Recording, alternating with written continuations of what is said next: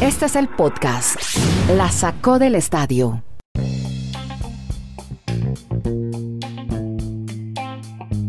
Hola, ¿cómo les va? Bienvenidos al episodio 525 de este podcast donde vamos a etiquetar, a hashtag, los temas que vamos a hablar. Vamos a hablar de Rogers, vamos a hablar de los Canadiens, de Tampa Bay Lightning, vamos a hablar de Alfaro de la Major League Baseball, de Wimbledon, Federer, Jabur, la PGA con Joaquín Niman y la Copa América que ya tiene un finalista, la selección de Brasil, entre otros. Hashtag, etiqueta. Estamos con Kenneth Garay, Dani Marulanda. Kenneth está en Estados Unidos, Dani en Colombia. Yo soy Andrés Nieto, su servidor. Y hablemos, ayer eh, Kenneth Garay nos hablaba de la alcaldesa de Tampa que no quería que el Tampa Bay Lightning, que es el equipo de la NHL, ganara en Canadá. Estamos eh, llegando a instancias finales de la Stanley Cup, que es el gran torneo del hockey en los Estados Unidos. No quería que, no quería que ganara para que pudieran definir en su casa en Tampa el... ¿Estamos en qué fase, Kenny? ¿Ya semifinales o finales? ¿Cómo le va? Esta es la final por el Ya, final, final. El que gane es campeón. el trofeo, claro, el que gane es campeón. Recordemos que el trofeo se llama el Stanley Cup. Ya. Eh, es el más codiciado en el hockey sobre hielo. Y que Tampa Bay ganó eh, el torneo del confinamiento, o sea, la temporada pasada. Ya. Ganó Tampa Bay el Lightning a los Canadiens de Montreal y ahora puede repetir título el equipo de Tampa. Pero un abrazo, Andrés, a usted desde Alaska. Hombre, ¿cómo le va? Y a Dani, a todos.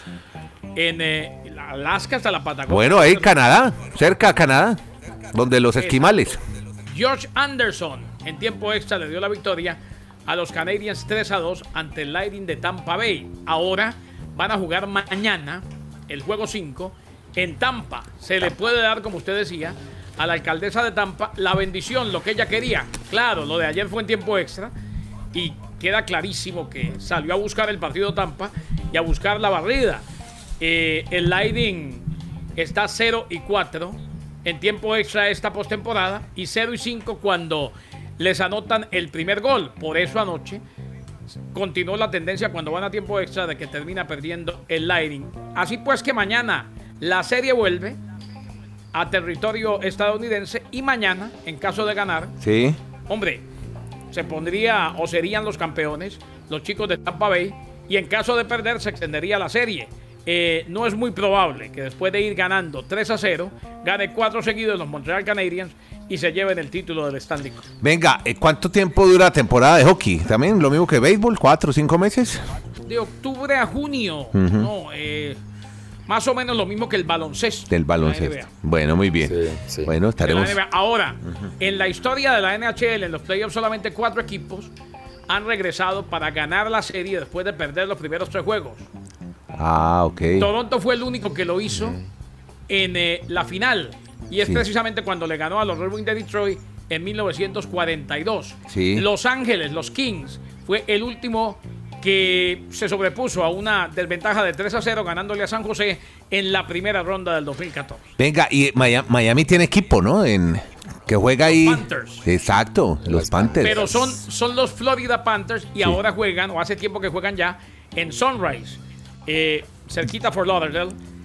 Por mucho tiempo lo hicieron en el Miami Arena, ya. Ah, ok. Eh, el viejo Miami Arena, el ya demolido Miami Arena, que ahora pasó a ser eh, unos parqueaderos, unos estacionamientos. Allá jugó y allá estuvo en el Stanley Cup. Recordemos, fue, se enfrentó a la avalancha de Colorado y terminó siendo barrido en una inolvidable Stanley Cup en la cual los, los aficionados lanzaban ratas de plástico. ¿Cómo? Es que anotaban los Panthers las lanzaban sobre la pista, sobre el hielo. ¿Y eso tiene algún significado? Sí, como que se estaban comiendo las panteras a los ratoncitos. Ah, ok. Óigame, no, mire, eh, no, es que yo me acuerdo y mucha gente ha ido al, al mall de Sogras, ahí en la Florida, en Sunrise, donde dice Garay, porque uno sale del mall y ahí está el, ahora se llama, antes se llama el Home, el Office Depot, ahora se llama el BB&T Center, ¿no? Ahí es donde queda, que es en el condado de Broward, ahí es donde juegan ellos, las panteras. Claro, ahí, es donde juegan las panteras, y ojo, Ahí tienen una gran cantidad de seguidores. No se nos olvide, de Halland del Beach para arriba, hay una gran concentración de canadienses. Unos que van simplemente en primavera, verano y otoño, y otros que ya viven ahí. Y para los canadienses, el hockey es pan de cada día. Bueno, sí, y raro, sí, equipo de Tampa, por eso me llama la atención, que es un deporte más para los estados del norte y para Canadá, ¿no? Que sea un- el estado de la Florida que ahora está disputando un título con, con el equipo de Tampa. Bueno, saludo a Dani Marulanda en el retiro, que también tiene algo que aportar a este o de la NHL, otra liga americana importante. Abrazos Andrés, Kenneth para todos. No, simplemente recordar que ahora que están hablando del equipo de las Panteras o los Panthers de Florida, incluso en, estos, en esta postemporada, en estos playoffs, en la primera ronda quedaron eliminados por haberse enfrentado a ese equipo de Tampa. Ah, vea usted. Para muchos analistas de hockey en Estados Unidos, muchos se atrevieron a decir que la final del este o de esa conferencia era precisamente eh, esos dos equipos. Sí. O sea, también Florida tiene un buen equipo en este momento, pero Tampa, pues la experiencia de haber sido el campeón en la burbuja el año pasado, la sacó a relucir y ahora está, como nos comenta Kenneth, muy cercano a que en Tampa vivan otra parada de victoria con un equipo de esta ciudad. Bueno, ahí cerquita al BB&T Center en Broward. Nos vamos ahora al condado de Dade, porque en el eh, Marlins Park, cuénteme cómo lo del Ahí, béisbol, hombre, ahí. que ganaron los Marlins. Lo felicito, milagro. Ahí en, ahí en todo el downtown, ahí donde todos los Sí, amigos de Calle Cuba- 8, los amigos de Kenny. Sí, En la pequeña Habana de mi vida. Sí. exactamente. Allí apareció la figura nuevamente, ya desde el año pasado no hablábamos de Jorge Alfaro, creo que en el podcast, el de Cincelejo. Un cuadrangular en la octava entrada, cuando el juego estaba igualado a cuatro carreras, la sacó por todo el jardín central y con ese cuadrangular del colombiano Jorge Alfaro, los Marlins le ganan al campeón de la Serie Mundial, a los Dodgers. Oiga, ¿cómo, cómo se alegran por un simple triunfo los fanáticos de los Marlins, que cada día es un sufrimiento esos partidos. Después de haber perdido de manera dramática el domingo en Atlanta, cuando ganaban 7-3 en la novena entrada, les igualaron a 7 y en los extra innings les anotaron la carrera de la victoria al equipo de los Bravos, pues ayer la vida es así como el béisbol, un día Sí. estás en la cúspide, al otro día estás en el sótano Sí. y ayer al menos con Jorge Alfaro Qué bien, disfrutaron los Marlins ganándole a los Dodgers, donde ayer el, el estadio de los Marlins tuvo buena cantidad de público, Sí. pero se notaba más, como dicen los mexicanos, Sí. la porra por los Dodgers, había más aficionados de los Dodgers, parecían en las gradas que los incluso los Marlins de Miami. Sí, sí. En el Marlin Stadium son, son eh, locales. Los Mets todo el tiempo. Los. Dodgers ¿Y por qué? Pero es que vive mucha gente en Nueva York y de- interligas con Boston, Pe- si un interligas con Boston, los Medias Rojas de Boston. Sí. Allá todos son locales menos los Marlins. Pero son- Y los amamos así. Es que- Oiga, es- pero son es californianos viviendo en. Miami o gente local que se hace No, es fan que- de esos equipos. Hay de todo, pero ¿sabe Hay que A, mí me parece que hay una cosa muy maravillosa. Hay cuatro equipos que llevan gente a todos lados. Y en los estadios de los equipos que no tienen tanto arraigo ni tanta fanaticada, siempre son locales. Los cuatro grandes. Sí. Dodgers, Yankees, Medias Rojas y Cachorros de Chicago. Más allá de que sí, hay californianos que viven en la Florida, pero en este caso mucha gente es de los Dodgers en todo el país y el mundo, desde la época inclusive de la Fernandomanía. Claro. Otro detalle, ¿por qué en Miami hay tantos equipos que se sienten locales? Cuando se juegue un fin de semana, Sí. ayer tengo entendido que en el que fue día festivo federal para, para algunas empresas Sí. o algunas organizaciones Ah, en claro. Estados Unidos. Entonces, que la gente de Los Ángeles, usted toma un plan de una tarifa de low cost de estas aerolíneas desde Claro. el viernes en la noche y está pasándola en la playa el sábado en Miami. El domingo se va a Coconut Grove, se va para donde quiera. Y, y podían ver el juego el lunes de los Dodgers y arrancaban apenas de terminar el partido para su trabajo en Los Ángeles. Entonces, muchos fines de semana pasa eso con muchos equipos, Claro. con muchos aficionados mejor.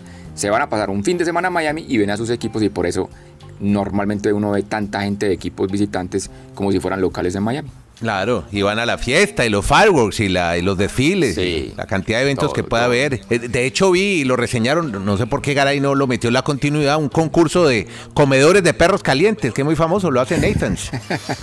En todos los años, lo ganó un Sí, señor Nut. Ajá. Ojo, Ajá. no solamente, no solamente lo conozco, sino que es todos los 4 de julio allá en Coney Island. Y Joey Chestnut estableció nuevo récord, creo que se comió 70. Se fue a comer perro. Ah, no no, solamente no lo conozco, sino que algún día me tocó transmitirlo. ¿Verdad? Y ESPN transmite el concurso de los comedores Sí. de perros, de hot Ya, dogs. es- creo, que ya, creo que ya no, pero se transmitió durante mucho Qué tiempo y. y lo, hacía, lo hacía Fernando Álvarez. Si algún día no estuvo él por X o Y. Le tocó Yo a mucho ¿Cómo narra eso? Y, y como, y, y No, cómo se le no, analiza Va por la salchicha. Se le, se, le, se, le, se le desliza la salsa por los labios entre la mejilla. ¡Ey, ey, ey, No, no hay ey, salsa. ey. No hay salsa. Porque uno Ah, moja. ¿no? Porque ellos lo que hacen Ah. es que mojan las salchichas y literalmente se las tragan. Claro. No las mastican. Y se come la salchicha. Bueno, muy bien. Y, y ojo, viene con muchos datos. Tienen- Ah, bueno. Son famosos en todo el mundo. A mí, sinceramente, me gusta muy poquito. Sí, un poquito exagerada la cosa. Sí, medio grotesco a veces.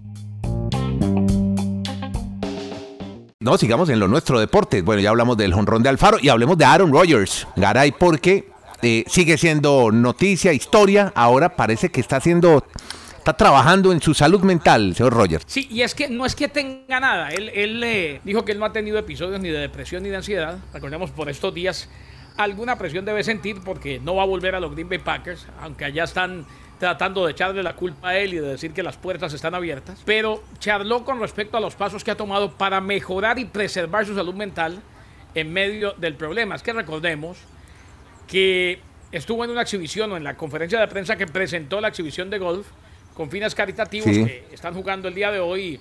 Rogers y Bryson de Chambó compitiendo frente a Phil Mickelson y el quarterback de los Tampa Bay Buccaneers, Tom Brady. ¿Esto comienza hoy? La temporada.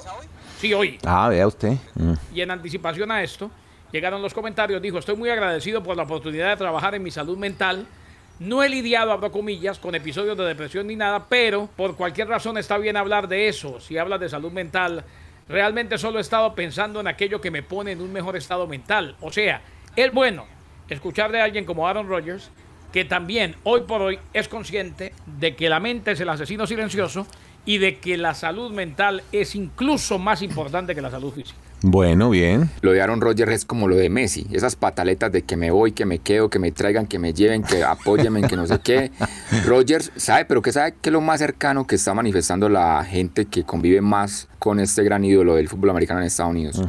Yo creo que lo clave va a ser en 15 días cuando arranquen los campos de entrenamiento de la NFL, ya todos obligatorios, todos con sus protectores, con sus protecciones, cascos. Rodgers le están diciendo, se va a quedar un año más en Green Bay, en buenos términos aparentemente, para que la próxima temporada lo dejen salir ya así al mejor postor en la NFL y no tengan todos esos problemas jurídicos de que si se va en medio de un contrato que él todavía tiene con el equipo de Green Bay. Pero reitero, yo creo que a partir del 27 de julio, que arrancan todos los campos de entrenamiento, ahí nos vamos a dar cuenta cuál fue la pataleta del señor Aaron Rodgers. Aaron Rodgers, entonces chuleado y vámonos a hablar ahora sí de Wimbledon porque usted tiene detalles. Oiga, ya Federer, como, como ya está sin despeinarse, ¿no? Pensábamos que iba a tener un mal torneo, por sobre todo por ese primer partido, pero no, ha ido mejorando su juego y está barriendo a sus rivales, está llegando muy cómodo a estas instancias de cuartos y octavos de final. Sí, sí que, que quedé mal en ese primer partido. Yo que dije en Sí, este podcast no, que pero Federer no íbamos estábamos, a hablar de cuartos. pero estábamos muy equivocados. Federer otra vez retomó su juego, su estilo, su técnica y, y nos tiene otra vez impresionados. Pero es que fue, fue impresionante lo de Manarín. O sea, si no se lesiona ese día, Federer iba a perder el partido. No tenía cómo remontarlo. Pero miren lo que pasa ahora. Cada juego de Federer es un récord. Ayer esa victoria frente al italiano Lorenzo Sonego lo iguala con Rafa Nadal. Son los únicos tenistas en la rama masculina que en un gran slam han tenido 105 victorias. Nadal, por supuesto, la logró en Roland Garros y ayer Federer en Wimbledon. Como siempre se ha dicho, uno es el rey del polvo y el otro el rey de la, de la hierba. Pues cada uno ya tiene 105 victorias en esas superficies. O sea que si Federer le gana a su próximo rival, Sí. pues establecería obviamente ya un récord el suizo en cuanto tenis de Tremendo. Wimbledon y de todos los Grand Slam. Mire, pero lo que sí me puse fue a investigar un poquitico. Lo de On Jabur. Lo de la tunecina. Sí, claro. Ah, qué bueno. Es ver, que sí, eh, encontré cuéntenos. varias cosas. Primero que ya es una tenista grande para el circuito, 26 Sí, años. ven- sí. Sí, pero ¿qué fue lo que pasó? Ella ganó el, eh, a los 16 ganó el Roland Garros Junior. Entonces dijeron, aquí llega otro talento nuevo y viene de África y tal. Pero ese paso hacia el profesionalismo, esa transición le dio muy duro a ella, porque ella veía como muchas de sus compañeras de esa etapa de teen ya estaban a su edad, estaban entre las 50 y las 20 mejores del mundo. Algo que está pasando, por ejemplo, por eso es que hablamos tanto de María Camila Osorio, que con su edad está llegando muy lejos, porque no es fácil ese paso de juniors a profesionales. Entonces, hoy es 24 del mundo, es la inspiración para el tenis del mundo árabe, además por lo que ha hecho en este torneo, ya lleva este año 32 victorias, lo mismo que la Zabalenka, que fue la que le ganó a María Camila Osorio, y es inspiración para todas las mujeres árabes, pero... ¿Cómo comenzó ella? A los tres años empezó a interesarse por el tenis y cuando vieron que tenía un talento especial, varias universidades norteamericanas se interesaron en ellas, pero ella dijo, "Mm, mm, me voy a formar en casa y voy a ir a, que me queda más cerca ir a Francia y academias en Bélgica. Y ella dice que cuando ven el circuito, a los franceses, a los americanos, a los australianos juntos, ella dice que es lo que quiere para el mundo árabe, que haya más y más jugadores árabes. La última vez que tuvimos un tenista árabe fue un marroquí, no sé si se acuerda de Hicham Arasi, que llegó a cuartos de final de un grande. Y también otro llamado, un marroquí, Yunes El Ainoui, que ganó cinco títulos y fue 14 del mundo. Así que esta chica ya a sus 26 años, pues ha encontrado su estilo, además porque tiene una forma bien particular. Bueno, barrió a la, a la Muguruza, ¿no? Sí. Pues, hace, unos, hace unos cortes y unos slides. Juega muy en corto, muy bonito. Tiene un tenis muy bonito. Y dice que no es fácil ser la única mujer árabe en el circuito. Dice, uno está viendo la televisión y quiere estar algún día en su lugar y, le quiere enviar un mensaje a todas esas niñas árabes que quieren incursionar en el tenis que hay que, mira, a los 26 años y está jugando hace 10 tenis profesional. Más bien hablemos de una atleta americana. Aquí ya habíamos dicho, cerrando un podcast la semana pasada, de una atleta americana que iba a ser la sensación de la velocidad en Tokio y resulta que un día le dio por fumarse un porrito y ya no va a ir. ¿Cómo es la historia, Garay? Soy humana y estaba cegada por el dolor, traté de ocultarlo. El positivo por cannabis, marihuana, de Chakari Richardson, una de las aspirantes al oro en los 100 metros en los Juegos Olímpicos de Tokio, se transformó prácticamente en cuestión de Estado aquí en los Estados Unidos. Hasta Joe Biden habló. El mensaje lo dejó Chakari Richardson horas antes de que se hiciera público su positivo por cannabis en eh, las pruebas de los Estados Unidos en los que arrasó o en las que arrasó en los 100 metros. Esta atleta es sancionada un mes y se pierde los Juegos Olímpicos de Tokio. O sea, eh, la sanción termina el 28 de julio, los 100 metros comienzan el 30, podría correr, pero al haber dado positivo en los trials, en las pruebas, su clasificación queda anulada, salvo que la Federación Americana haga una rara excepción. Luego de que se hizo público su positivo, Richardson confesó su pecado y admitió la sanción. Así pues que a la que estaban Sí, esperando para presentársela al mundo en los 100 metros, sí. muy seguramente, reitero, a no ser que levante la estricta Federación de Atletismo de los Estados Unidos que levante la sanción, Sí. no va a estar en los Juegos Olímpicos de Tokio porque los tiempos de las pruebas quedan anulados. Ajá. O sea que, pese a que, a que quizás llega a tiempo, no va a poder. Tendría que ser por invitación, más que por tiempos. O por ranking. Eh, sí, o porque, o porque le levanten la sanción y le, y le, y le valgan el tiempo que ya hizo, Sí. porque ahí se arrasó. Además que es un espectáculo ella, ¿no? La, la- el look de ella es fantástico. Unas uñas larguísimas, no sé si las han visto correr. El Sí. pelo de colores, la pinta de colores. Es fabulosa verla correr. Para, para los medios es magnífico. Y ah, le quedé viendo lo que dijo el presidente, Joe Biden. Ajá. Dijo, Mm. las reglas son las reglas. Sí. Hay que respetarlas. Tuvo palabras de afecto para. Richardson. Dijo, estoy orgulloso de ver cómo ha admitido su responsabilidad. Es desgarrador, pero las reglas son claras. Sí. O sea, él sabe que simple y sencillamente, eh, nada, dio positivo, rompió las reglas La no embarró. Exacto. Que La pague, que embarró. pague el castigo y vuelva otra vez con toda. Se levanta y vuelve con toda. Oye, cuente cómo es la historia de, la, ma- de, la, de la antorcha Sí, olímpica, Andrés- Marulanda. hombre. Sí, ahora que estamos en estos temas de olímpicos, pues como siguen dando hora con ese recorrido de la antorcha olímpica por diferentes ciudades de Japón, pues no sé si ustedes vieron la imagen que se volvió viral y muy jocosa de una señora más o menos de 55 años de edad que cuando estaba pasando la antorcha apareció con una pistolita, una ¿Cómo? pistolita de agua. Ah. Una pistolita de agua Ajá. le apuntó a la antorcha No. para tratar de apagarla, pero ahí mismo llegaron pues obviamente Oh. unos personas de seguridad, la apartaron a la señora. Era una manera de protestar pues por la situación que se vive obviamente de salud y todo lo de Japón. Pero bueno, fue muy jocoso lo de la señora con una pistolita de Sí. agua intentando apagar la antorcha olímpica. Mire, Sí, hablando se de... llama así, lo ya llama olímpica. Sí, la llama olímpica con una pistolita de agua. Y Ah, aquí- Intente apagarla a ver si es capaz. Eso ni garay. Bueno, muy bien. Y Hoy- aquí en, Co- y aquí Yo en con mi- Colombia... Yo, con, ah, yo perdón. con mi pistolita de agua, algo apagado. Ya, yo sé, sí, yo sé. Bueno, y, y aquí en Colombia entonces ya llegamos, Andrés, a 68 deportistas Ah, clasificados a los Olímpicos. Mm, yo creo que esa barrera de los 70 no se va a superar porque ya nos quedan 20, ¿qué? 15 días. Oye, Sí. los Olímpicos arrancan en 15 días porque es el 21 de julio. Ya. El fútbol arranca dos días antes de la ceremonia inaugural. No sé si alcanzarán a tener tres colombianos más su cita olímpica. Me dejaron ustedes cabezón con el tema de Perico Delgado y me puse a investigar. El ciclista español, Ah, Perico Delgado, años sí. 80, y me encontré una nota buenísima. Quedaste, quedaste picado con eso. Cabezón, sí, yo dije Perico Delgado dopado. Y sí, efectivamente, el tipo se dopó, año 88. ¿Y sabe quién lo cuenta? Encontré un artículo del año 2018 de la revista Tiempo de España, que es una revista de opinión, una entrevista que le hacen a Fabio Parra, el ciclista colombiano, que fue tercero en el Tour del año 88. Sí. Y él dice Claro. que él debió haber ganado ese Tour. Porque Delgado después dio positivo, trataron de minimizarlo y era un ruido muy duro para la carrera. Y manejaron la cosa así, "Shh, pasito, pasito, no digan nada. pero que él se acuerda que en el hotel donde estaba había una revolución. Y efectivamente, Perico Delgado ese año que gana el Tour dio positivo por algo llamado Provenecit, que no estaba prohibido por la UCI, por lo que no fue sancionado. Y por eso pudo celebrar esa victoria. El segundo fue Stephen Roche, que también meses después hizo trampa.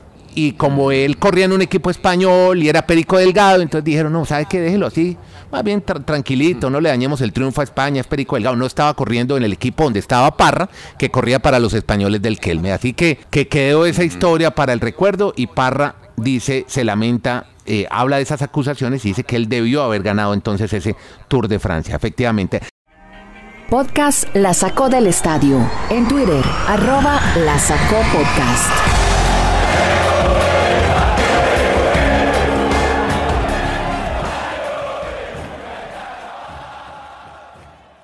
Metámonos en el golf, hombre, porque no reseñamos lo de la buena actuación de Niman que casi se gana su PGA, tuvo que ir a una ronda final y perdió en el desempate. Joaquín Niman, el chileno. Así fue, una magnífica actuación de Joaquín Niman. Al final fueron tres jugadores que terminaron empatados en el primer lugar, entonces fueron a desempate. Pero en el primero yo desempate, el primer eliminado fue Joaquín Niman. Mm. Y ya la, la tanda entre los otros dos se fue hasta un quinto hoyo de desempate. Y Cam Davis, un australiano, gana por primera vez un torneo para él en el PGA, pero era simplemente reseñar a Andrés la gran actuación de su amigo Joaquín Niman, el chileno, en ese torneo que se desarrolló en Detroit, Michigan, el fin de semana. Perfecto amigos, y con esta nota de esta historia de golf de PGA llegamos al cierre de este podcast con Kenneth Garay en Bristol, Connecticut, Dani Marulanda en El Retiro, Colombia, André Nieto Molina desde Santiago de Chile. Muchas gracias a todos por seguirnos, acompañarnos. Contamos historias detrás de los fríos resultados. Esto se llama el podcast La Sacó del Estadio. Muchas gracias.